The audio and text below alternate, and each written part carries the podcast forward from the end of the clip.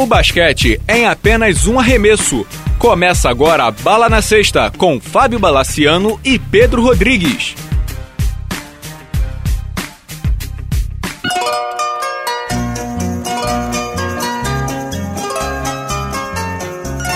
Amigos do Bala na Sexta, tudo bem? Começando mais um programa. Esse programa vai ser como se fosse um especial de Natal. Pedro Rodrigues, temos um convidado, esse sim, pra lá de especial, né? É o caos. É o caos na Fala, Terra. Tudo bom, cara? Tudo bem, É. tranquilo. Rômulo Mendonça, torcedor número um do Atlético Mineiro, o caos em pessoa. Tudo bem, meu caro? Prazer em tê-lo aqui conosco. Prazer, Bala, tudo bem? Prazer o pessoal aí participar do programa. Eu gostei. Atlético, se bem que não precisa falar mineiro. At- Atlético é o Atlético, entendeu? Já comecei É, com tem essas coisas, né? Tem Atlético pede pra ser o paranaense, né? Uma vez me explicaram isso, eu ainda não aprendi, dia eu aprendo. Diante da sua ameaça de que ia me apresentar como torcedor do Cruzeiro, eu acho que o Atlético Mineiro tá até no lucro, né? Tá no lucro. Bom, eu não ia falar que você é um torcedor que nunca viu um título nacional do Atlético, porque eu não quero começar mal o programa. E estaria Vamos errado, porque eu vi a Copa do Brasil, né? É verdade. É verdade. Vamos começar falando de NBA. Antes de falar da NBA, a gente já deixa um abraço de Feliz Natal aqui para os nossos ouvintes, para os nossos amigos, para esses que têm a paciência de nos ouvir toda semana. Vamos falar do melhor basquete do mundo. NBA. Pedro Rodrigues, acabou a série invicta do Golden State, não é verdade? Acabou a série invicta, depois de bater quase todos os recordes possíveis na NBA, um cansado Golden State perdeu para o Milwaukee Bucks, né, Bala? Perdeu do Milwaukee Bucks, foram 24 jogos invictos essa temporada, e 28 se contar os quatro da última temporada também. E a NBA conta. Ô Rômulo, deixa eu te fazer uma perguntinha aí, meu caro. O Golden State perdeu do Bucks. Sim. O Bucks ganhou do Golden State e no jogo seguinte perdeu do Lakers. O Lakers, então, é melhor que o Golden State, né? Exatamente. Isso aí pro pessoal que tá começando a acompanhar a NBA é exatamente isso que você falou. O Lakers tem um time fortíssimo, tem um cara, um jovem de muito talento, chama Kobe Bryant. Tá um começando, potencial né? fantástico. E eu acho que Los Angeles vai ser um grande candidato a título esse ano. É verdade. Ô Rômulo, mas agora falando sério, você acha É. que, que o Golden State agora, depois do jogo da derrota pro Bucks, ganharam do Phoenix e o Draymond Green disse que agora está se iniciando uma nova série de vitórias? Você acha que ele- aquela 72 vitórias do Chicago estão em a perigo ou você acha muito difícil? Só lembrando que o Golden State ainda não pegou os Spurs, não pegou Cleveland, pra mim os dois melhores times da NBA junto com o próprio Golden State. O que, que você acha? Não, acho que a questão é que o, o calendário é bem intenso e pro Golden State acabou, curiosamente, sendo ainda mais intenso, né? Foram muitos jogos seguidos fora de casa. Na noite que antecedeu a derrota pro Milwaukee, o time teve um jogo de duas prorrogações contra o Boston, que é um time muito forte coletivamente, com a defesa também muito intensa, com muito roubo, que exige muito equipe. E o Golden State naquela noite de sexta, mesmo sem o, o Clay Thompson, né, que tinha se contundido na partida anterior, aliás, fez um grande jogo contra o Indiana, naquele jogo contra o Boston, o desgaste foi muito grande e parecia meio que inevitável que na noite seguinte diante de toda a pressão, o Golden State perdesse. O Thompson até voltou, mas visivelmente bem distante da condição ideal. Então, sinceramente, esse 24-1, que agora já é 25-1, né, com a vitória contra o Phoenix, acaba sendo até. De ser claro que eles queriam a invencibilidade, principalmente até eh, de preferência chegando no Natal, para enfrentar o Cleveland no Natal. Ou Seria em demais, né? 16 seria fantástico. Mas até acho que pro fator emocional, questão de pressão, até foi bom, entre aspas, assim, pro Golden State, porque, sinceramente, a questão de possibilidade de recorde, de chegar a mais de 70 vitórias, para mim, segue intocável. O time tem toda a condição, se mantiver esse nível de performance, de chegar à marca de 70. Essa derrota aí ah, foi fruto do desgaste físico de um calendário muito hostil pro Golden State, que segue sendo a maior potência disparada ali. É verdade. Ô Pedro, o Luke Walton deu uma declaração inteligente depois do jogo, dizendo que essa questão do recorde, que os jogadores não queriam perder de jeito nenhum, e ele não estava conseguindo fazer a- as rotações como ele gostaria de fazer, ou seja, segurando um pouco mais os caras. Você acha que agora que o Golden State acabou com essa série invicta e, entre aspas, só nas 72 vitórias, você acha que o- os caras vão conseguir descansar um pouquinho mais ou vão seguir nesse tiro louco que eles estão dando aí de jogando muito tempo de quadra, principalmente o Curry e, e o Thompson? Se bem que eles quase não jogam jogam o último período, porque já tá sempre ganho. Ah, eu acho que eles têm que continuar nessa batida mesmo, né? Tá, tá dando certo, vai em frente. Em relação ao jogo do Milwaukee, além das duas prorrogações, na noite anterior, Milwaukee teve o OJ Mayo tendo uma noite espetacular, né, cara? Jogador de É. 29% de 3 fez chover aquele dia, né? Jogou como se fosse do Golden State, né? Exatamente. Mas eu acho que eles já voltaram a- a- ao trilho que estavam, né? Destruíram o meu Phoenix. Uhum. E eu acho que tem que continuar nessa pegada mesmo, cara. Eu acho que esse é o caminho dos caras, é como eles sabem jogar. É. Então são 43 pontos, né? É, exatamente. E vindo 27 do quarto, né? Esse cara é um absurdo. Esse jogo contra o Phoenix, eu tenho um amigo meu que acabou de casar e tá lá, hein? foi passar a lua de mel em dólar, maluco, né? E foi nesse jogo. Aí ele me mandou mensagem, me marcou até no Face e botou assim: Ô Fábio, esse. Não sabe nada de basquete, né, Rafael? Ele falou assim: Ô Fábio, esse 30 do Golden State e o 11 até que jogam legal, né? Eu falei, porra, você tá de sacanagem. E tá o, que citaram aí, o Antetokounmpo também teve um jogo fantástico também, né? É, um triple-double, o Tetocumpo. Aliás, o Milwaukee parece que entrou em comemoração eterna, né? Porque eles foram para Los Angeles, onde eu brinquei que, que eles perderam do Lakers e depois também perderam do Clippers e deu uma confusão danada lá, né? O Pedro Rodrigues, o Romulo, ele tem falado aqui que a gente tem que começar a acompanhar a NBA com aquele site de fofoca, o TMZ, do lado. E ele tem razão, porque os jogadores de, de Milwaukee, tem um vídeo no TMZ do Chris Middleton, do OJ Mayo, do Greg Monroe, e aquele o Miles Plumley também, Pedro, o pivô. Isso, isso. Que eles foram pra uma boate, aí jogaram um dólar pra cima. Sabe aquelas coisas de louco, Romulo? Você viu esse vídeo? Sim. Não, não esse do Milwaukee eu não vi, não. Coisa animada. E aí o, o Jason Kidd falou que os jogadores têm que ser profissionais, que eles são completamente. São garotos e tal. Pouca gente olha pro Milwaukee, mas ano passado eles pegaram o playoff. Esse ano eles estão em antepenúltimo do leste, é mole? E tinha um cara, eu faço muito basquete universitário, eu sempre gostei muito do Michael Carter Williams, uhum. na época de Syracuse, um jogador bem talentoso. O Milwaukee, assim, estilo, tem esses caras igual o Sacramento Kings, né, que tem jogadores Exato. de muito talento, mas infelizmente pro fã do Sacramento a questão de disciplina, de comportamento inviabiliza uma ambição, né, porque o Rajon Rondo é muito louco. O DeMarcus Cousins é uma espécie de Tati quebra-barraco da NBA, né? talento é gigantesco, mas você. É, até ano passado, quando cogitaram que o Cousins poderia ir para o Boston, eu fiquei pensando assim, pô, talento seria fantástico, mas será que para um time, por exemplo, do Celtics, que a cada ano, com o Brad Stevens, vai ganhando cada vez mais força de conjunto, será que o Cousins seria essa estrela que apenas adicionaria talento? Não causaria também um novo um problema que o time não tem no momento? Então é. o Sacramento está na mesma linha aí do Milwaukee de jovens de muito talento, mas que a química é bem complicada. Agora você disse que o Cousins seria a Tati quebra-barraco pelo talento. A Tati quebra-barraco é talentosa ou é só o barraco? Não, eu até eu comparei o Cousins pela Tati quebra-barraco pelo comportamento dele, não pelo talento. Ah, sim.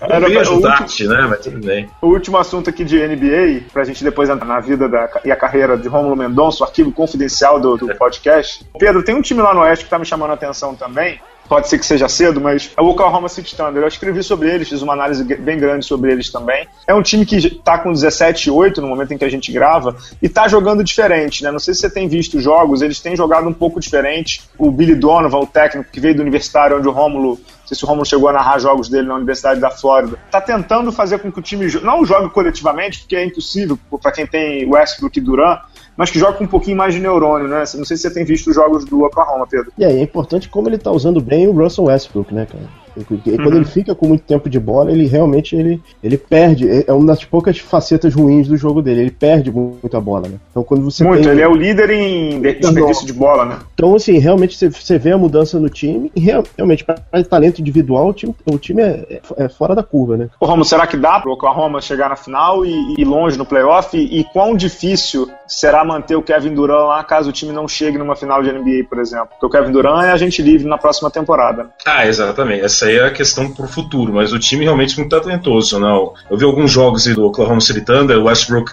ah, com uma bela média até de assistências pro padrão dele, o time que tem o Serge Baca, que é né, toda a força de defesa, o Kevin Durant, tem o Steven Adams, que é bom jogador também. Ah, bom, defende bem mesmo. É, então, ele defende muito bem, porque do banco tem um que é muito bom ofensivo, mas é muito ruim defensivo, que é o Canter, que é o Enes É verdade. E o, o Dion Waiters também, ele é um acelerado. Exatamente. Também, e outro que é mais defensivo que o Robertson. É então é um time com um novo técnico, você citou o, é o Billy the Kid.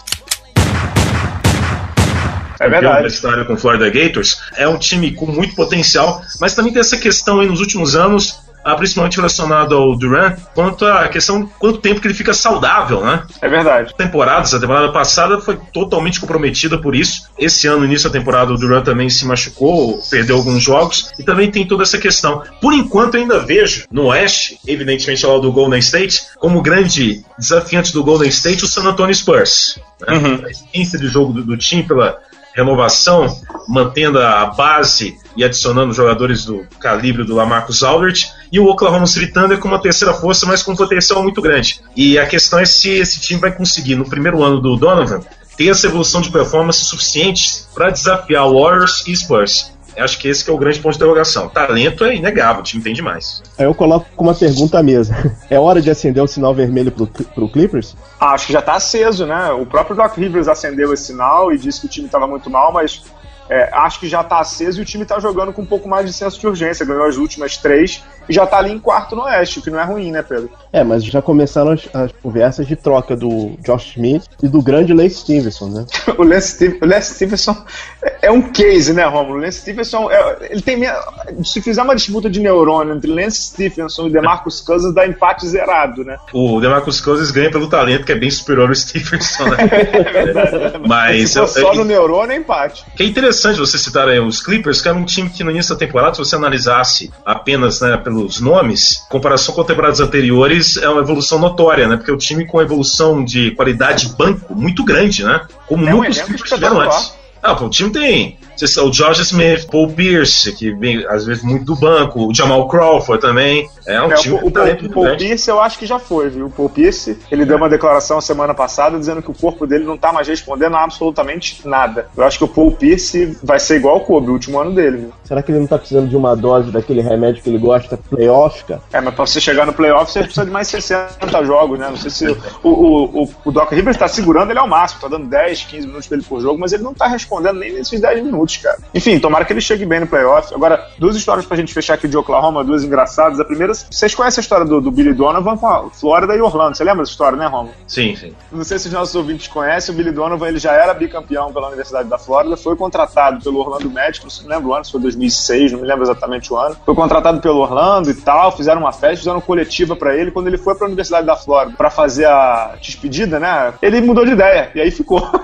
ficou na Universidade da Flórida. Tanto que na coletiva do Oklahoma City Thunder, o dono do Oklahoma City Thunder brincou dizendo que não ia ter coletiva na Flórida, não, quer dizer, tudo ali mesmo pra evitar problema, né?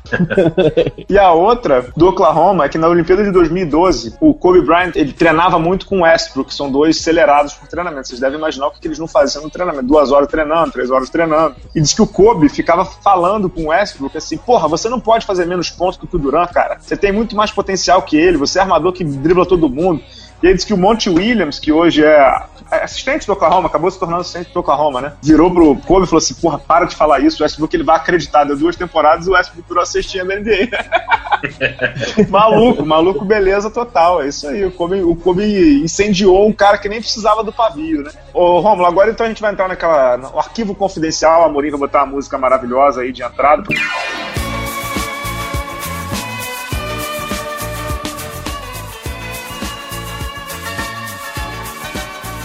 Queria que, que você falasse um pouquinho aí. Esse, esse é um ano que a gente estava falando antes. Acho que é um ano seu de consolidação, um ano especial para sua carreira. Minha mãe, que certamente não entende nada de NFL, quando é você narrando, ela vê os jogos para rir. Então, assim, eu costumo dizer isso. Acho que assim, a gente tem ótimos narradores no Brasil acho que você tem uma faceta de comunicação muito forte, né? E queria que você falasse como é que você surgiu, você está com que, 32, 33 anos, está na ESPN que uns 5, 6 anos? Quatro e pouco, vou fazer 5 em fevereiro. Estou com 33 anos. E aí, como é que foi? Começou, você é de, de Minas, obviamente, teu sotaque não nega, tua paixão pelo Atlético também não. É, é Divinópolis, né? fala que eu não tenho sotaque, né? Até interessante você comentar isso. Quem fala isso? Muita gente acha que eu tenho um sotaque meio padrão rede nacional, entendeu? Você, ah, você vai, se você acompanhar o, o, maravilhoso vídeo aí da Fabiola, hum? vai perceber que eu não tenho o sotaque daquele pessoal, né?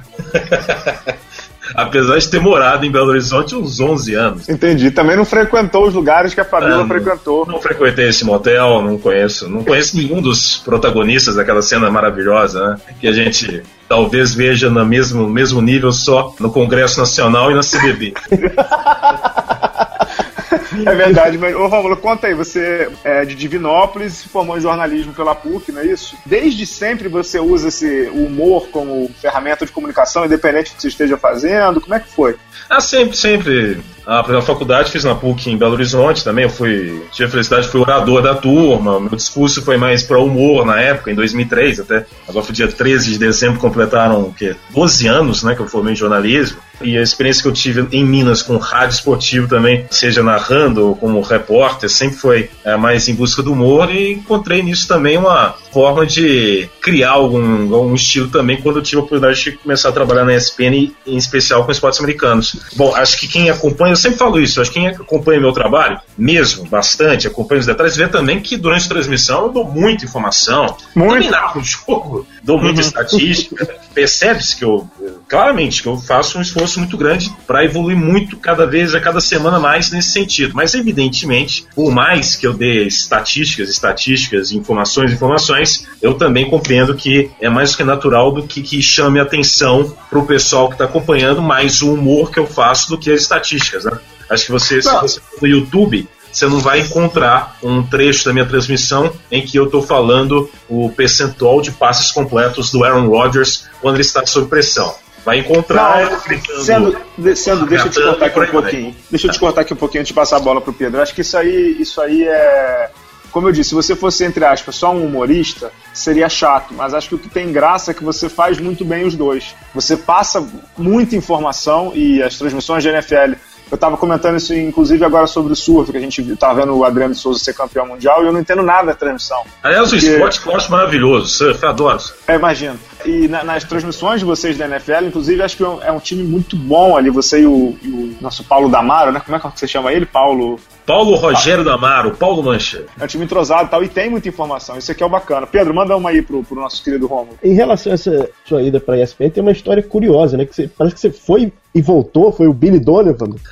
Você passou. Não, porque teste que eu fiz, que resultou na minha chegada mesmo em fevereiro de 2011, foi um teste que eu fiz em dezembro de 2010. Só que em 2008, dezembro de 2008, eu já tinha feito um teste em janeiro de 2009, voltado para conversar na época com o Trajano, e já tinha acertado que em 2009 eu já iniciaria na ESPN, em fevereiro de 2009. Só que, há poucas semanas depois dessa conversa com o Trajano, me ligaram em, em Belo Horizonte avisando que tinham cancelado tudo, porque era a época de uma crise econômica e tinham cancelado todas as contratações nos canais ESPN.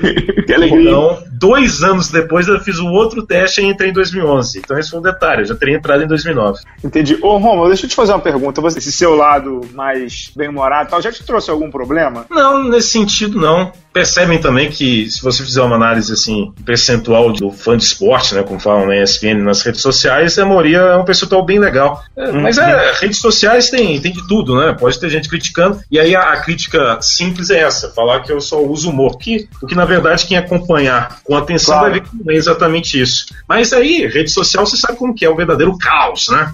É sim, sei bem. É uma coisa bem. que, sinceramente, não me afeta, não. Assim, eu posso ver alguma crítica, se eu achar que essa crítica ah, pode me ajudar a melhorar alguma coisa, pode ter certeza que eu vou aproveitar isso. Agora, quando eu vejo que é uma crítica simplesmente por um ataque gratuito, típico de, de rede social em pleno 2015, eu, sinceramente, eu acho até bastante graça. Além, evidentemente, de guardar o IP da pessoa e mandar uma bomba na casa dela. é coisas saudáveis, né, do mundo da internet. É, Romulo, é, é, impressionante como você é, é, ativo. Você tem, só no Twitter, acho que você tem 65 mil pessoas te seguindo, né? E é uma timeline bem ativa, né? É, eu sou, isso aí. É interessante, como eu falei com vocês até antes, né? É aos pouquinhos, isso aí é aos pouquinhos vou conquistando, assim, o público. Por exemplo, agora eu tô fazendo mais NBA, tem mais gente em NBA também começando a me seguir também. É porque uhum. tudo é um processo. Eu faço mais NFL e Major League Baseball, né? NBA eu sempre acompanhei, ironicamente, assim, das ligas americanas, desde os anos 90 é que eu mais acompanhei. Agora que eu tô começando a ter aos poucos mais oportunidade, então as pessoas vão bem aos poucos me identificando também como narrador de NBA. Então o meu caminho é sempre assim, eu tenho que ter bastante paciência, porque é um avanço mais é, lento, mais gradual. Então, aos pouquinhos, eu vou pegando também esse pessoal que começa a me identificar também como narrador de NBA. Ô, Rômulo, e, e, aí uma pergunta assim, super pessoal. Você é assim em casa também? No teu dia a dia? Ou é só quando tá no ar e tal. Imagina que, assim, sua esposa deve sofrer um pouco na tua mão, né? Com as suas piadas. Ah, okay. ah, por enquanto, por exemplo, é, eu casei esse ano, né? Então, uhum. nos últimos meses, ela veio aqui porque ela ainda ela vai mudar definitivamente em janeiro para São Paulo. Pô, aí vai ser o caos, hein? Então essa pergunta só ainda não tem como responder, porque a gente ainda não teve a sequência ainda de vida de casado morando junto, né? Mas você a conhece, né? Ela simplesmente. Acho que vai dar tudo certo. E, e também, muito, sinceramente, essa questão do humor também eu faço muito também, porque é um prazer também que ela se divirta também vendo o que eu estou fazendo. Uhum. É uma, é uma satisfação muito grande. Também é jornalista ou não? Ela é jornalista também, mas é mais de Ah, impressos. E entendi, entendi. já que tá no arquivo confidencial, né? Ela, a minha esposa, o nome dela é Fabiana. Ela em 2008 ela teve um problema de saúde muito grave Uhum. e teve um AVC em 2008, quando a gente Caramba. éramos amigos já há uns dois anos, mas tínhamos só três meses de namoro por aí. Então foi uma situação muito, muito delicada. Ela, ela realmente esteve à beira da morte. Ela teve apenas 1% de chance de vida. Caraca. E possível resistir a tudo isso. E um detalhe, né? Gente, eu conversei, falei para vocês aí que fiz um teste em dezembro de 2008 e entraria em 2009.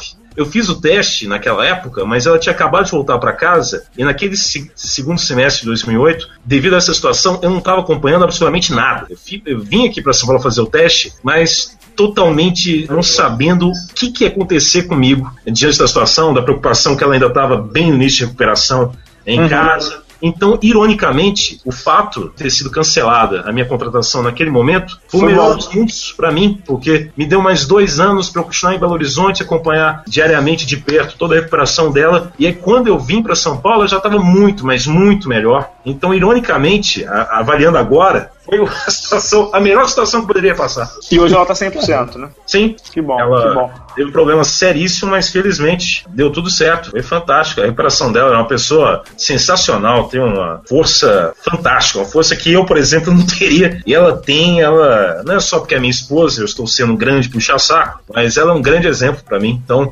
um pouco também, bastante, na verdade, desse humor que eu emprego também. Eu penso muito nela no momento que eu tô fazendo e sabendo que ela tá se divertindo também, isso pra mim é vale mais que tudo aí. É isso aí. Mensagem de amor, pô. Isso é um programa de natalino, mensagem de amor. Agora, Romulo, tem uma história engraçada também, e aí eu me lembro, eu tenho você lá com um amigo no Face, eu vi algumas fotos. Se não quiser falar, depois a gente corta, tá? É, você casou com a Fabiana com o pé quebrado, não foi isso? Exatamente, pra você ver. Olha a ironia da coisa, né? Eu que nos últimos anos sempre ajudei ela, né? No final das contas do casamento, quem empurrou a cadeira foi ela e me empurrando, Eu quebrei a perna em, em janeiro desse ano aqui em São Paulo. Como? fiz uma- Você ainda quebrou fiz uma- como? Caí na rua, fui pegar um táxi, tinha uma descidinha, pum, abalo sísmico em Pinheiros, Zona Oeste. Uhum. Quebrei tibia e fíbula. Eu nunca tinha quebrado nada na minha vida. Nem um dedo. Nossa. Aí foi dia 21 de janeiro, de cadeira de roda. Eu ainda fiz o, o Super Bowl pros cinemas, né? Teve uma transmissão nos cinemas. Uhum. E foi dia 1 de fevereiro. Aí no dia seguinte eu já fui pra Minas e o meu casamento foi dia 28 de fevereiro. Então, um mês e pouco. E eu ainda não podia pisar com o pé esquerdo no chão. Eu só voltei a pisar com o pé esquerdo no chão em março, dois meses depois que eu quebrei.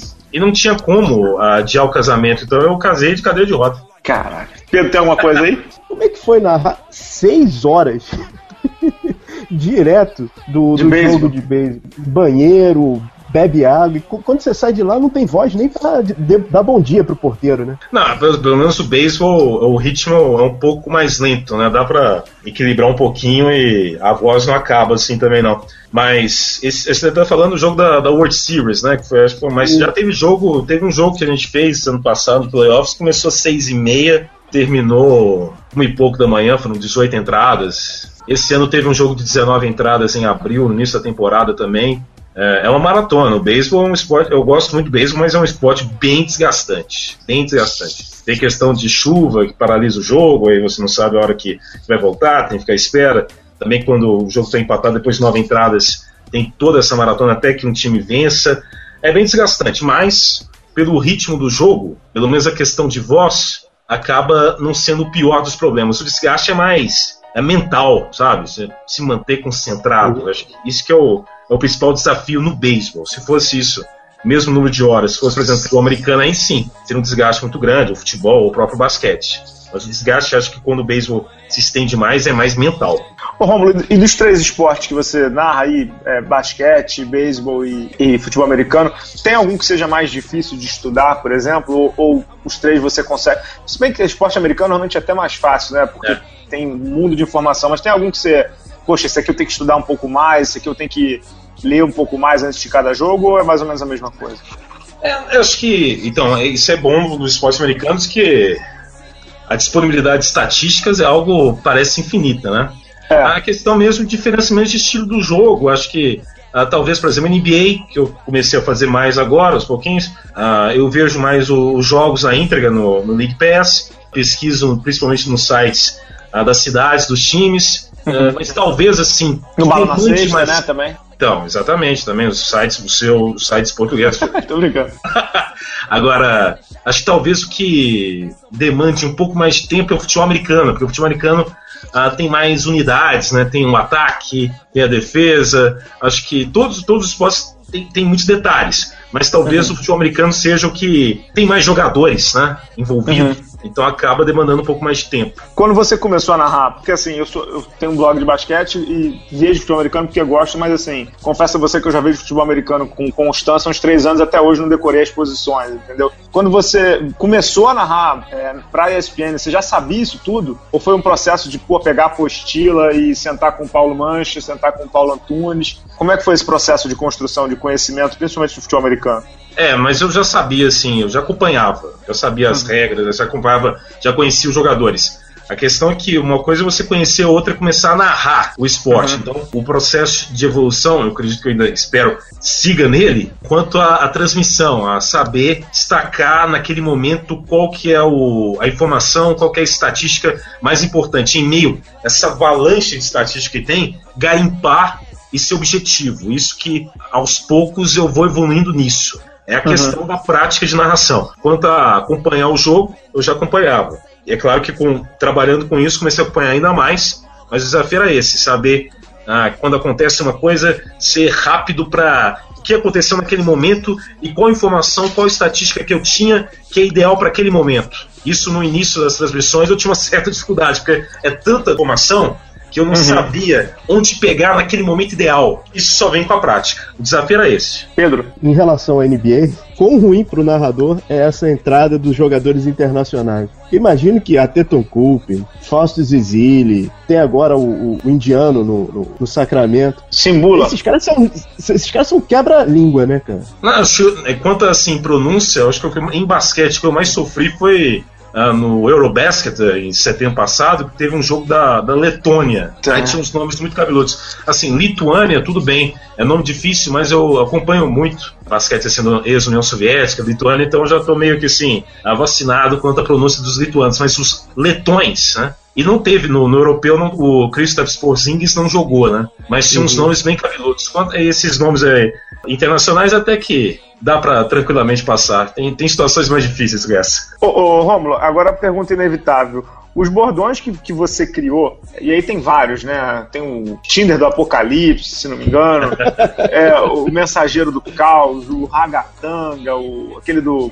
Faroeste Caboclo, Ela Disse Adeus no Beisebol. Como é que é, cara? Você estava falando aqui antes do programa que às vezes quando um assunto surge, a galera fica te pedindo e tal, mas vamos ao básico. Como é que surgiu o Ragatanga? Esse é um ritmo Ragatanga insano! A sererê, ra, derê, derreme tu simi yunumba, marabi de bug de bug de pi! A sererê! Eu estou possuído também pelo ritmo Ragatanga, estou ouvindo vozes, vendo vultos, um descarrego no Pro Bowl!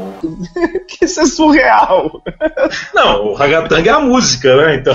Sim, o ragatanga eu sei, mas como é que surgiu o ragatanga aplicado ao jogo, né? Ah, isso aí, sabe? Que eu não lembro exatamente o dia que eu percebi que isso poderia ser utilizado no jogo.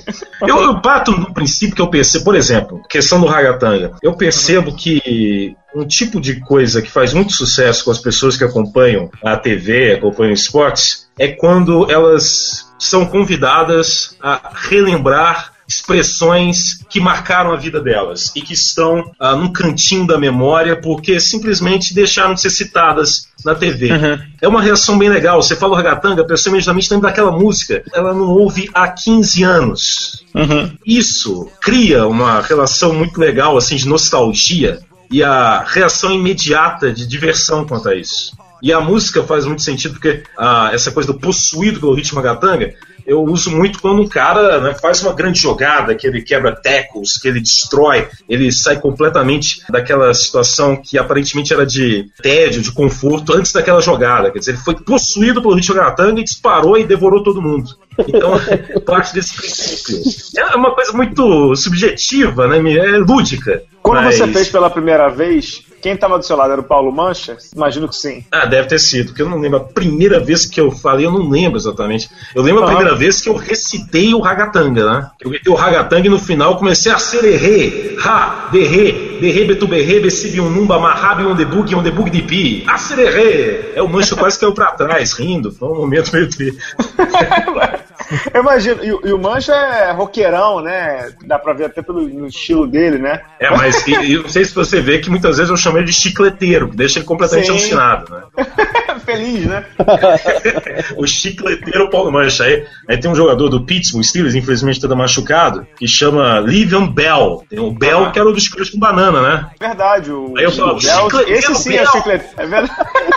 Aí quando o Bel fazia uma jogada que para outro jogador eu poderia até gritar o ragatanga, ao invés do ragatanga, ao invés do ragatanga eu gritava cara, caramba, cara, cara, ô! Oh! Uhum, Então é isso, mas eu busco coisas assim é que marcaram no passado e que tem um potencial para se estender. Por isso, por exemplo, esses casos aí da, desses vídeos, que por mais engraçado que faça sucesso, esses vídeos da internet são muito efêmeros, né? É rápido Jéssica, a gente riu muito, mas daqui a pouco ninguém vai, alguém vai lembrar, mas não vai. Esse aí da, Só não lembro nem da mulher lá do Canadá, né? Aquela mulher do Canadá a gente já não lembra mais. Luísa, né? Então, da Fabíola. Então, esse tipo de situação, visivelmente é uma coisa efêmera, eu tento evitar usar, por mais que o pessoal mande 500 mensagens falando. Por exemplo, teve um menininho lá, como é que era? Da Taquilipau, né? É, o Taquilipau. Tá, então, 500 mandaram mensagem para mim. Eu falei, não vou fazer porque eu acho que é uma coisa muito pontual. Daqui a pouco. E eu prefiro coisas que eu possa usar por mais tempo. A única exceção que teve, e por exemplo, eu não tenho como, atualmente eu não tenho como aplicar isso, mas na época que eu apliquei né, numa transmissão fez muito sucesso, foi o Chama Sebastiana. É verdade. Da, Aí, da muita gente, Gouveia, né? Exatamente. Muita gente que talvez começou a acompanhar depois, eh, em algum momento que eu falei, tempos depois, Chama Sebastiana, nem tinha ideia do que era. Porque fez sucesso naquele momento, né? Porque ela fez um ensaio fotográfico depois lá no furacão lá em Nova York, né? Com o carro quebrado e tudo mais. Aquela coisa época... lúdica, né, que essa mulher fez. Né? É, pra você ver. E naquela época ela, ela decidiu fazer isso. E eu decidi que quando houvesse uma jogada feia, trágica, um cara que estava prestes a fazer uma recepção e fez uma coisa horrorosa, e eu gritar, isso atrás, chama Sebastiana, entendeu? Na época uhum. foi perfeito, mas é uma coisa. Hoje já não faz sentido, né? É verdade. A não ser que tenha outro furacão e ela tire novas fotos, senão não tem. Agora foi engraçado que o pessoal começou a interagir, mandaram o meu endereço do Twitter para ela, ela mandou mensagem para mim. Aí teve um, ano, teve um ano que eu fiz aniversário, mandaram para ela, ela me deu feliz aniversário no Twitter, aí eu agradeci, falei, boas fotos.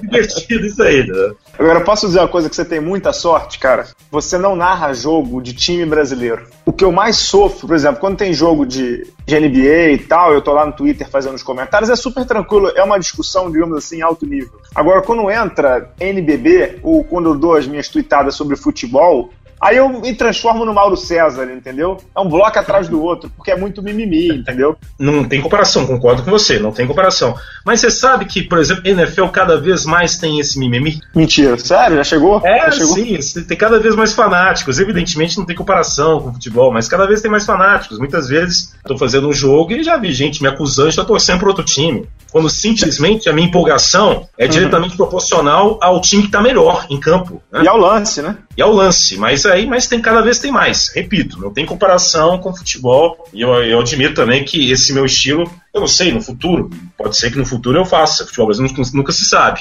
Mas uhum. certamente se eu fizer, eu vou ter que encarar um, um grau de tolerância que eu nunca encarei. Isso é certo mas não tendo comparação, mas tem já um mimimi, como dizem aí, também, principalmente com a NFL. O, tudo que se torna uma febre, realmente, assim, para os padrões de transmissão de TV a cabo, a média de audiência da NFL realmente é fantástica. Os Muito. se torna assim, é uma espécie de febre, acaba acarretando esse tipo de, de reação. Então, cada vez mais tem um público assim. Mas aí eu meio que ignoro, sinceramente. Que bom, que bom. Coitado, eu fico com, com pena até do Mauro, um cara que eu admiro bastante. O Mauro sofre, né, com essa turma. É, só não, mas o Mauro, o Mauro é sensacional. Ele sofre Adoro entre ele. Ele faz um bloqueio quase automático, ele percebe que o cara. ele tá sinceramente. Eu não vejo tanto sofrimento dele, não. O bloqueio eu acho que é até um prazer, né? Um sadismo. Pedro, manda brasa aí. Aquele bordão que você mandou quando o cara fez aquela recepção, manda nudes. Da próxima, manda nudes, neném! Manda nudes! Não, Aquilo ali é. Interceptação, né? É, é.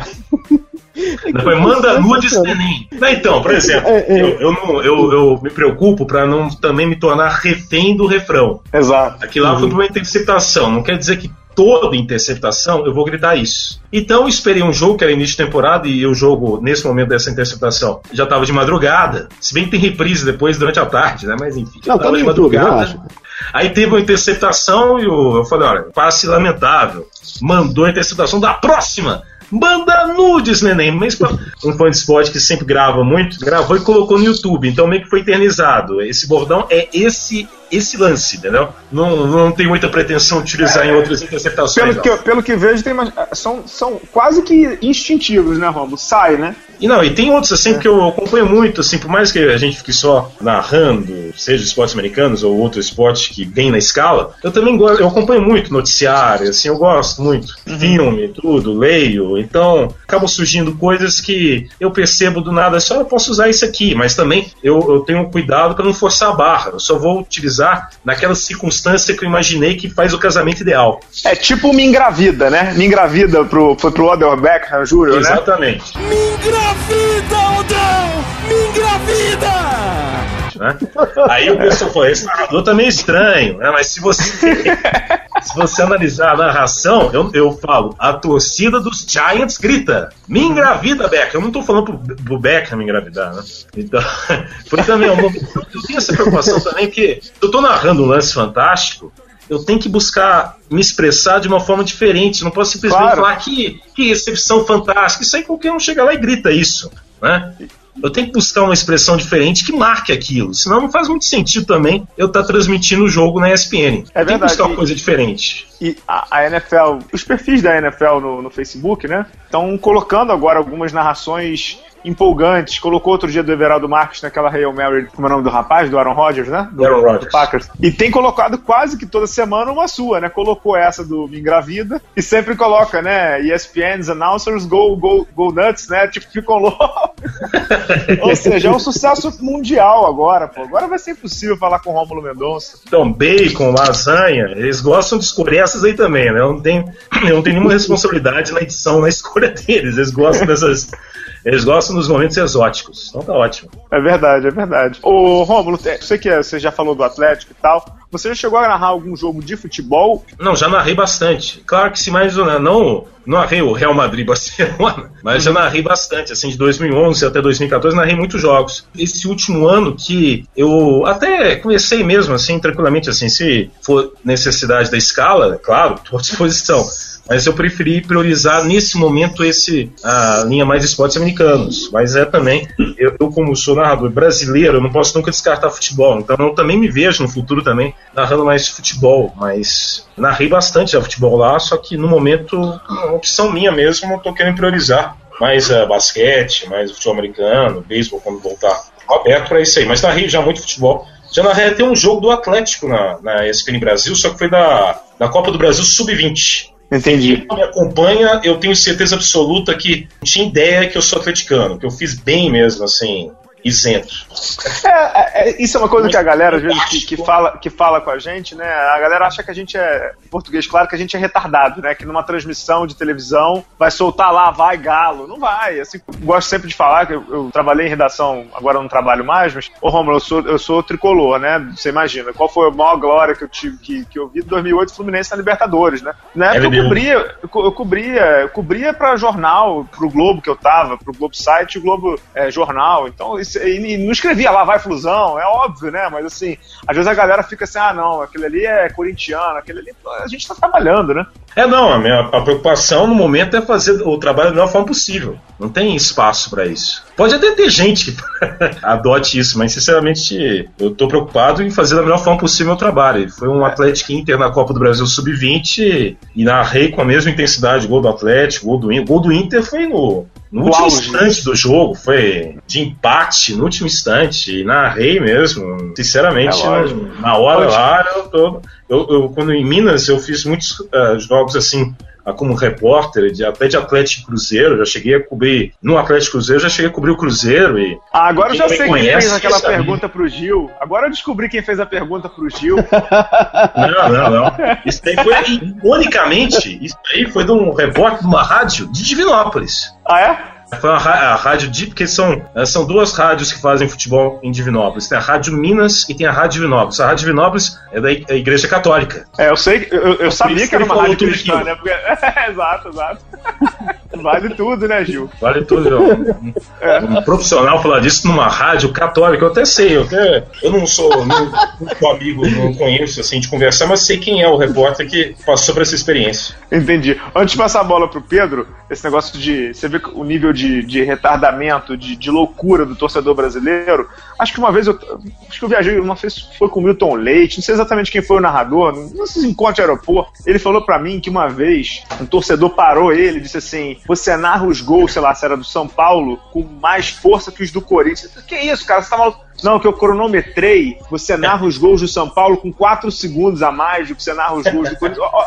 Olha só que ponto chega. Então, é por isso que eu, eu, eu, compreendo, eu compreendo quando um narrador, principalmente de futebol, fala que não gosta de. Não, não assume o seu time do coração porque tem toda essa questão também de violência. Eu acho é, até que nesse caso eu tenho foi até... a Globo agora, né, que, que teve, passou por um problema, não foi o Cleber é, Machado, que não, conseguiu, que não conseguiu narrar uma final. Isso é um nível animalesco, né? Então, exatamente. Eu ainda tenho essa vantagem que nessa fase da minha carreira eu faço mais esportes americanos e no futebol eu torço para um time que é de Minas Gerais e eu moro em São Paulo. Então, eu tenho essa vantagem. Agora, eu entendo perfeitamente, principalmente quem narra futebol e, por exemplo, trabalha que São Paulo e torce para um time de São Paulo, não queria assumir o time, porque realmente o que tem de gente intolerante, gente completamente irracional e idiota, é, infelizmente não tem limite. Então compreendo perfeitamente. É verdade. Pedro, tem alguma questão aí pro nosso querido Rômulo? É, né? é, não adianta, né, cara? Narrador sempre torce contra o seu time, não importa qual o time do narrador, né? Não tem jeito, né? Você sempre acha que o cara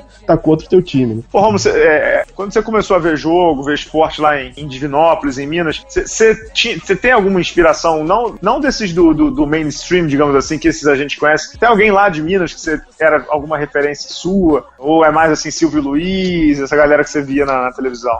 Eu comecei o que, eu, por exemplo, NBA, eu comecei a ver em 91, 92. Uhum. Então eu gravava tudo. Lá em Divinópolis eu tenho um monte de fita cassete dessa época, dos anos 90. A final do Chicago Bulls e Portland de 92 eu tenho gravado. Transmissão da Bandeirante, Chicago e Phoenix eu tenho gravado. Os anos também uhum. seguintes. Eu tenho um monte de fita cassete de All-Star Game, de Barcelona 92, de Atlanta 96. Então eu era, ainda sou, mas né, como criança isso é mais intenso. Era completamente apaixonado pela NBA, principalmente. Então uhum. eu não tinha, eu não, eu não imaginava, eu tenho certeza assim que aquele menino, eu tinha 10 anos 92, eu não me imaginava narrando, não. Simplesmente estava curtindo aquele momento de acompanhar a NBA. Uhum. E era na Bandeirantes, então a Bandeirantes passava ao vivo só as finais e o All-Star Game. A temporada inteira era jogos uhum. de compacto né, durante a semana, é. né? E tinha o NBA Action, que eu gravava sempre, que era exibido toda semana na Bandeirantes. Então, eu não ficava muito pensando, nossa, eu quero ser narrador daqui 20 anos, uhum. em 2015 eu vou estar narrando, não.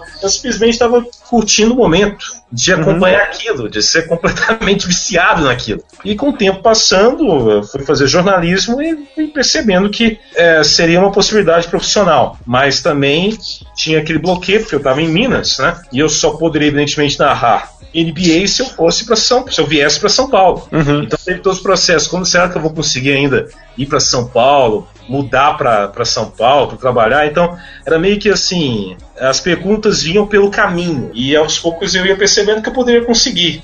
E não tinha um narrador em específico, não. Eu acompanhava as narrações, acompanhei sempre ouvi muito rádio também, e buscava criar um estilo, mas nunca tive assim um nome em especial. Assim. Algum gringo que você gosta de ouvir? Marvel Albert? Eu gosto. Eu gosto das, do... dos caras da, da TNT, uhum. gosto do Marvel Albert, eu acho muito legal. Ô Romulo, deixa eu te fazer uma pergunta agora mais também é, de, de, do seu lado assim, emocional. A gente que é criança que, que via essas coisas na televisão e, e, você falou, poxa, eu tenho as fitas do Chicago lá, década de 90 e tudo, os últimos títulos do Chicago. Qual é a emoção, cara, que imagina assim, quando você narrou o seu primeiro jogo de NBA, tem algum momento que você deve olhar e falar assim, caraca, eu cheguei, né? Tipo, eu consegui narrar uma, um é. jogo. É, imagino que seu, sua família deva Foi. vivenciou isso muito mais próximo do que todo mundo, né? Sei lá, quando você liga, não sei se seus pais são vivos, mas quando Sim. você liga para quando você liga para ele, fala assim, porra, pai, narrei o um jogo de NBA ontem. Como é que é isso, por exemplo? Eu, eu, te digo assim, pessoalmente, eu me lembro que quando eu fui no primeiro, poxa, eu, eu tenho um blog que, que, porra, não é nada, né? É tudo fruto do meu esforço, etc. Então, quando eu fui pro, pro, pro primeiro All-Star Game em Nova Orleans, cara, eu lembro que no último dia eu que bateu a ficha, falei assim, cara, o que eu tô fazendo aqui, né? Então, e aí, pô, liguei pro meu pai, super feliz também, emocionado e tal. Queria que você falasse um pouco dessa emoção de ser um, um telespectador, um amante do esporte, e hoje você não só é a voz, mas digo assim, você tá vivenciando isso, né? Você tá vivenciando o seu sonho, né? em maio passado, é, a última temporada eu nem fiz muitos jogos da NBA, mas fui surpreendido com uma escala para fazer um jogo de NBA dos playoffs, né? Chicago Bulls e Cleveland. Uhum. Foi até o jogo 6 em que o Cleveland fechou a série contra os Bulls. Uhum. E até na, em maio, eu até coloquei no Facebook, eu fiz um texto no Facebook, falando uhum. que ia fazer pela primeira vez na minha vida, ia narrar um jogo de playoffs da NBA.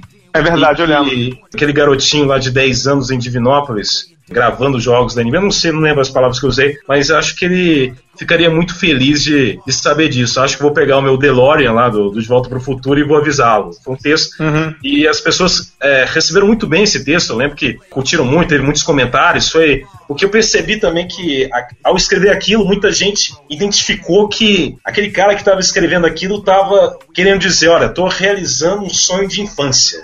Uhum. Em outras palavras. E era isso mesmo. Meus pais são mais velhos. Meu pai tem 78 anos, minha mãe está quase fazendo 70, e eles são aposentados, né? Então, principalmente o meu pai, a, aposentado, a vida dele é acompanhar o que eu faço na SPN. Né? Uhum. Então eu tenho certeza que ele vendo Agora, por exemplo, que agora que eu estou começando, agora aos pouquinhos eu tenho mais chances, é, frequência de narrar NBA, eu tenho certeza que ele lembra de mim vendo a NBA gravando lá em 92, 90, nos anos 90, eu com 10 anos, que é infância, o adolescente, uhum. né? Ao invés de estudar para prova de matemática, ficar até de madrugada vendo os sinais da NBA. É, e ele te dá alguma bronca? Assim, não, filho, não. porra, você exagerou. Não, acho que ele, ele percebeu depois que, porque acho que os pais, é, com raríssimas exceções, né, eles saem da mesma forma, né? Uhum. Então eles querem o melhor para o filho. E nos tempos atuais em que questão de emprego, né, é cada vez mais delicado, é cada, uhum. vez, cada vez mais difícil, eles imaginam primeiro a, via mais segura, né? Vai, faz o concurso público, né? Uhum. Vai estudar. Mas eles perceberam que essa aposta que eu fiz desde criança de gostar daquilo, por exemplo, no caso específico, a gente está falando da NBA, eu acabo usufruindo disso na minha profissão agora. Eu não sei se você acompanhar, por exemplo, a NBA, eu, todos os jogos tem alguma situação que eu cito alguma coisa, por exemplo, dos anos 80, dos anos Sim. 90.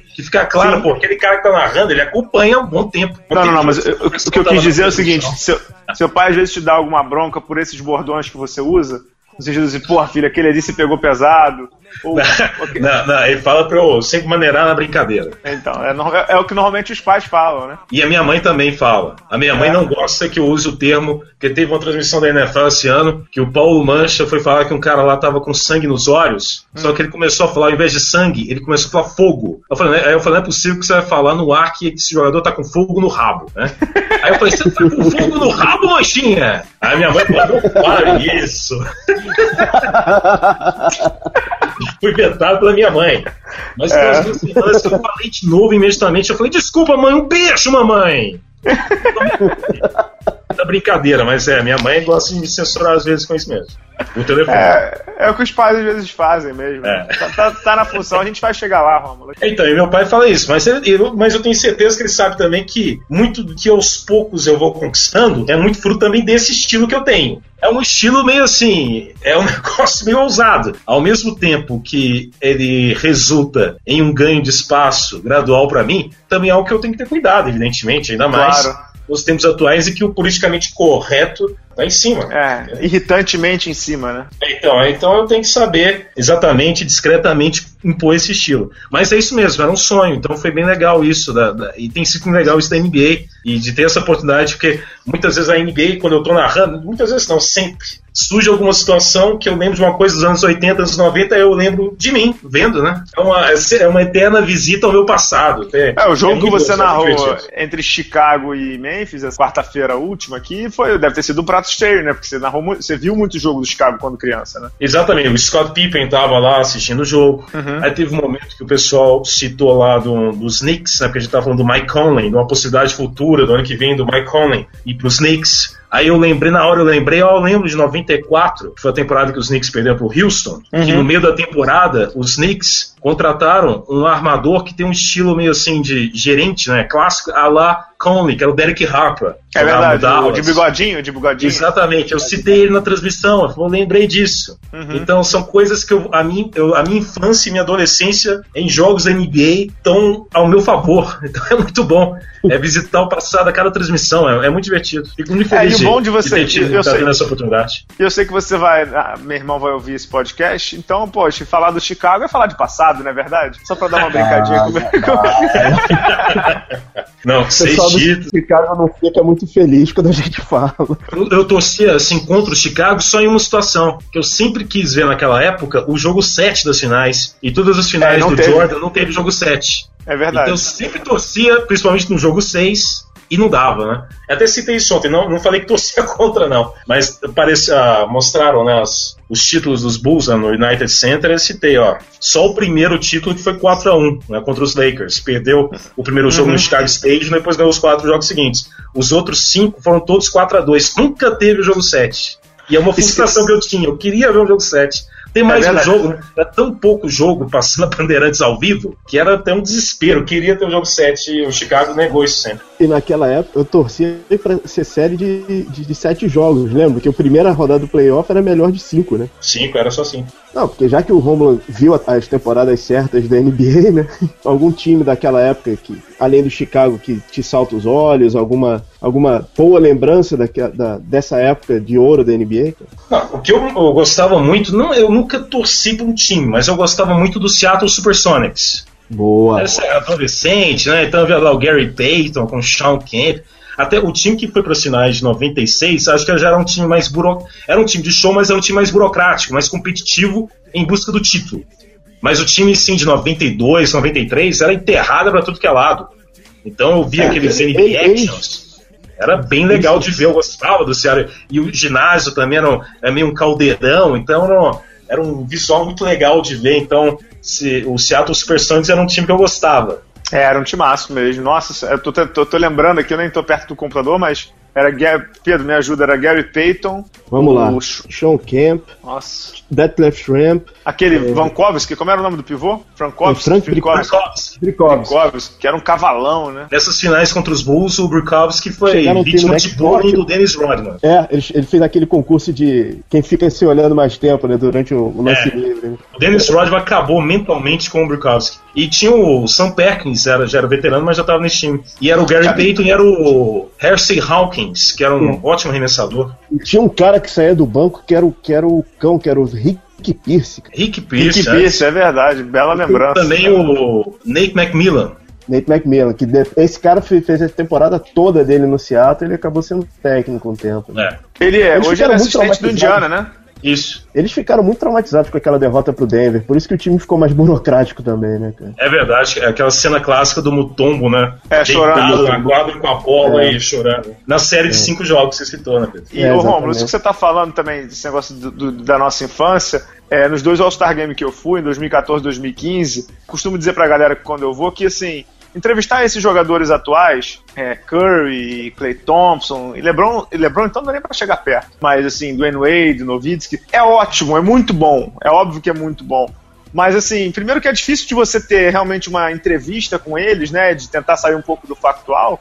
E segundo que são 15, 20 jornalistas em cima do cara, né? Em 2014 menos, mas é, era difícil. Agora, quando eu entrevistei, por exemplo, entrevistei Gary Payton, Raquinho Olajuwon, entrevistei esse ano, entrevistei o Mutombo, pô, é, é, meio que realmente você vira um pouco de criança ali perto, né? Você Sim. vê esses caras. Pô, o Gary Payton, a entrevista que eu fiz com o Gary Payton, então, o Gary Payton falando palavrão o tempo inteiro. Eu falei, porra, esse é o Gary Payton que eu conheci na quadra, pô.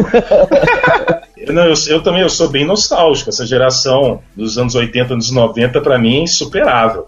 Primeiro, assim, é, 92, é, Barcelona, aquela batalha, porque não tinha TV a cabo, nem tinha TV a cabo, né? Então a gente ficava à mercê da programação da TV aberta. Eu ficava irritado quando começava a passar o vôlei, né? Que o Brasil foi medalha de ouro. Aí era sofrimento para ver o jogo dos Estados Unidos. O que eu queria ver era só o jogo do time americano. Eu tinha 10 anos de idade, eu só queria ver o do time. Era fascinante. E aí depois, né, ver, ver a NBA, essa, essa geração de jogadores, é fantástico. Né?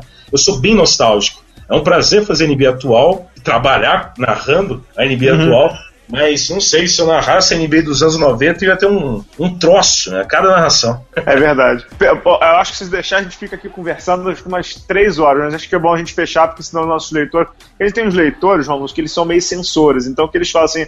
Ah, o programa tá longo, aí a gente faz um programa mais curto. Aí vem outro assim, o programa tá curto. Então a gente nunca acerta, né? Não, é, isso, depende, isso depende de quanto tempo o cara demora pra chegar no trabalho, Bala. É, é verdade, é verdade. É verdade. Pode ter certeza. Aquela pergunta clichê pra fechar o, o programa aqui.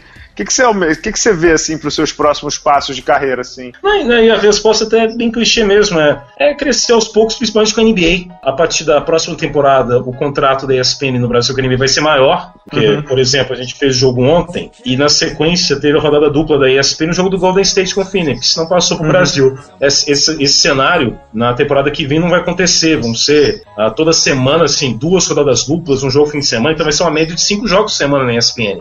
Vai ser um novo mundo. Então, sinceramente, o objetivo no momento eu gosto, eu adoro narrar NFL, seguir narrando beisebol e lutar aí pra, pra crescer, como dizem né, os jogadores de futebol, com muita humildade, com muita determinação, porque a competição é muito forte, mas sempre com honestidade, fazendo o meu trabalho. Mas é isso mesmo. Ah, E contando crescer- com as dicas do professor, né? Contando com. é claro que é fundamental. E crescer meu espaço na NBA. É o meu objetivo. Sempre com, com trabalho, é o que eu faço. É com paciência e dedicação e vou conseguir. Sinceramente é isso mesmo, é NBA. Isso aí. Não é porque o blog não é, não é porque é só é, linha é. basquete, não. Mas é, ah, o fato é esse. Se ele fizer, o Pedro, se ele fizer um podcast de, de NFL, ele vai falar a mesma coisa. Ah, não, ano que vem é narrar mais jogo. NFL. É. É. tá certo. Você, podcast de surf. Fala, não, quero narrar o surf, claro. É, o Mineirinho, Medina. uma- uma- uma- uma- A Olimpíada você tá, vai ser escalado também, né? Ah, sim, sim. Tô... em 2000, eu já estava em 2012. Fiz até alguns jogos de basquete em Londres, 2012. Então, pra fechar mesmo de, de, de Olimpíada, o que, que você acha do, do Brasil aí? Você tá acompanhando? Ah, masculino, óbvio, porque tem muito na NBA, você vê o NBB. O que, que você tá consegue prever aí de Olimpíada? O que, que você acha Ah, que vai dar? O seu pal- palpite do Rômulo pra Olimpíada de 2016, É. masculino e feminino. Pô, No feminino, sinceramente, eu vi que o Antônio Carlos Barbosa voltou, né? É, pra Olimpíada de 1976, né? então, eu achei, assim, eu pensei que era o quadro do, do video show, né? Do túnel do tempo, né? Tá? Porque, pelo amor de Deus, né? Eu acho que tá um desmando absoluto, né? Tá realmente. Antes de 90, quando eu comecei, eu via muito também. É claro que a minha prioridade era ver NBA. Mas via muita Paula, Hortência, Janete. Depois disso, a qualidade técnica né, do, do basquete feminino brasileiro ah, caiu demais. Também o trabalho de base. Você não vê muita evolução, você não vê muita ah, renovação, ah, conceitos mais atuais. E para mim, a Padical foi esse, esse anúncio da volta do Antônio Carlos Barbosa. Nada contra ele pessoalmente, até acho que ele tem um histórico muito forte, muito grande, né? O trabalho dele ao longo da carreira no basquete, mas é, é bem sintomático a escolha dele. Eu não vejo o basquete feminino brasileiro com, com muito sucesso, não, viu? Lamentavelmente, né? Triste ver isso, mas você, por exemplo, Bala, você que acompanha bastante, você vê alguma, algum motivo de otimismo, um desempenho, a possibilidade de um desempenho do basquete feminino Não, em não. casa que ah, honre a tradição? Não, nenhum. Eu, eu, eu, inclusive, sendo, sendo super sincero assim, Rômulo, e, e por, por gostar muito e ver muito do feminino, a única coisa que eu torço do feminino não é nem por medalha, não. Eu torço pra não ser um mico, entendeu? É. Porque a chance mesmo é de ser um mico. Eu ontem entrei num programa do Marcelo Duó, que é um ótimo narrador também na Rádio Globo, com o Barbosa. Não sabia nem se ele ia querer participar comigo, mas quis, foi super educado, e eu também com ele. Mas o Barbosa tá num discurso de que dá para ganhar medalha. Eu não sei se, se ele é um visionário ou se ele é um, um lunático, não sei se ele tá no meio dos dois, mas assim, eu não consigo ver o Brasil disputando de igual para igual, entendeu? Eu, infelizmente, no feminino eu não consigo. Gostaria muito de, de daqui a seis meses, oito meses, quando a gente fizesse o programa de novo, a gente relembrar, assim, o Balo Romulo te perguntou aí, você disse que não ia dar e deu, programa medalha de bronze, uma semifinal. Mas eu, eu temo muito pelo feminino de, de, ser um mico daqueles assim de, sei lá, são quatro jogos na primeira fase, perder os quatro, entendeu? Eu tenho, eu tenho esse medo, eu tenho esse medo. Não estou dizendo que é o que vai acontecer, mas o nível técnico é baixíssimo, o nível dos amistosos que o Brasil faz sempre no feminino é ba baixíssimo, e o Barbosa hoje é um técnico de nível de LBF e a LBF é fraca. Então, isso que me causa um pouco de preocupação. É isso, minha preocupação é essa. Não sei se é por aí que você acha também. Eu acho que é a tendência. Acho que não, não, não existe milagre, né? É só ver os últimos anos o padrão de resultado internacional do basquetebol feminino brasileiro. É, é impossível, sinceramente. É, tem que estar com inspiração muito fora do normal para o Brasil surpreender. Infelizmente, o fiasco vem. Lamentável, acho que se o Brasil tiver um, um, desempenho acima do que a gente espera, vai ser muito em função também da, da qualidade ruim dos adversários. É, e do apoio da torcida também, né? Que isso cresce, né? Pressão, é, tem isso também. Aí pode conseguir uma coisa, mas também, por mais que tenha esse apoio de torcida, todo esse clima favorável, se não tem de talento e uma condição técnica realmente, o fôlego acaba. Né? Exato, e o masculino? Bom, o masculino é sempre uma incógnita, né? Porque tem que ver qual o grupo que vai estar em ação e qual a, o grau de comprometimento desse grupo em ação. Se você for analisar uhum. os nomes, são nomes ótimos. É nome de time uhum. potencial que você acabou de citar no feminino, com o fator casa, isso também vai ser algo que vai alavancar, vai impulsionar bastante. Então a questão é essa organização do time, como o Manhano e a seleção vão se unir para conseguir. A incógnita é essa, porque nunca se sabe, né? O Brasil não é, consegue um trabalho de sequência. E, quando não tem os jogadores, são verdadeiros fiascos. Né? Impressionante as últimas duas Copas Américas, né? Impressionante. Uhum. De constrangimento né, que o basquete brasileiro foi submetido uh, nos últimos, nas últimas Copas Américas. Então, é sempre um incógnita por isso, porque você não tem como prever exatamente qual grupo que vai estar e qual vai ser essa relação desse grupo com o atual comando. Potencial, talento e jogadores tem, mas é um ponto de interrogação muito grande. É isso aí. Pedro, quer alguma coisa para fechar também? Não, estamos bem. Estou é, preocupado só com a internet aqui, que já caiu duas vezes. Pô, então já é o Vasco, né? Já Vascou duas vezes, falta só mais uma, cara. só mais uma. É porque o, o, nosso editor, Romulo, o nosso editor, o Pedro Amorim, ele é vascaíno, coitado. E teve que editar um programa, inclusive, pra gente no dia que o Vasco caiu. A gente não é mole, não, cara. A gente é um amorinho e é um profissional, né? Bala, tem que especificar o dia que tem mais de um dia que o Vasco caiu, cara. Piedade, esse, programa, esse, programa não sai, esse programa não sai até o Natal. Então é isso. Ô, ô Romulo, queria te agradecer muito. É, é, eu sempre falo com você e te elogio Acho que esse é um programa legal para fechar o ano, programa para cima, você é um cara alegre pra caramba. É óbvio que tem a questão do humor, mas acho que é claro para todo mundo que o teu talento como comunicador e como informador, digamos assim, é muito grande também. Você é um cara que conhece do jogo. Poxa, a gente falou aqui do Seattle de 92, você lembrava os caras, entendeu? Conhece do jogo, acompanha, e é uma figura maravilhosa também. Então eu queria te dar os parabéns, 2015, um ano ótimo para você, acho que profissionalmente, pessoalmente também. Quer dizer, você, você, casou, né? Mas assim, foi ótimo pessoalmente, né? E tal. é, casei de cabelo de roda, mas foi bem emocionante. É, eu sou casado também, minha esposa, minha esposa quando ouvir isso vai adorar. Mas assim, queria te dar os parabéns mesmo e que 2016 seja um ano também espetacular para você, com muito Tinder do Apocalipse, Faroeste Caboclo, tudo, tudo junto e misturado. Não, prazer, obrigado a você e ao Pedro pelo convite. Né? Semana passada, problemas técnicos me impediram de participar, mas fiz questão de ajeitar tudo aqui e honrar esse convite. E é isso, realmente foi um ano muito bom, profissional e com dedicação vou buscar cada vez mais espaço e estou sempre à disposição, principalmente para falar de NBA, já que agora, tendo mais essas chances, eu estou acompanhando cada vez mais e pode ter certeza, é um prazer muito grande, é uma como eu citei para vocês, é sempre uma visita à minha infância e adolescência. Então, é, é bem emotivo para mim ter essa oportunidade de, de fazer NBA e narrar, narrar na ESPN. Obrigado, Feliz Natal, Feliz Ano Novo para todo mundo. Fico à disposição para próximos convites aí quando vocês quiserem. Então, ano que vem já está combinado, a gente vai te chamar e aí sim para falar da parte técnica de NBA, sei lá, uma prévia de playoff, alguma coisa assim, para a gente falar de NBA pesado mesmo, tá? Pode mandar. Beleza, obrigado. Pedro, valeu, obrigado, viu? Obrigado, Bala. Feliz Ano Novo e Feliz Natal para todo mundo. Valeu. Até a próxima, pessoal. Feliz Natal aí para quem tem Natal, para quem não tem também, coma muita rabanada, panetone, divirtam-se e ótimo Ano Novo para todos.